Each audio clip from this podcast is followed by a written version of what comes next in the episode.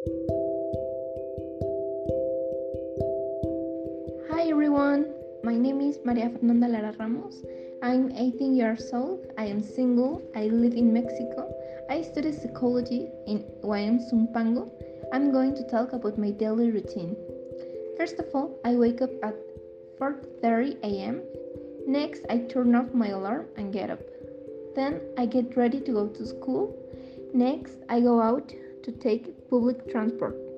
Then I arrive at the university and attend classes. Later, I return home and eat. Next, I do my homework. After that, I clean my house. Then I have dinner.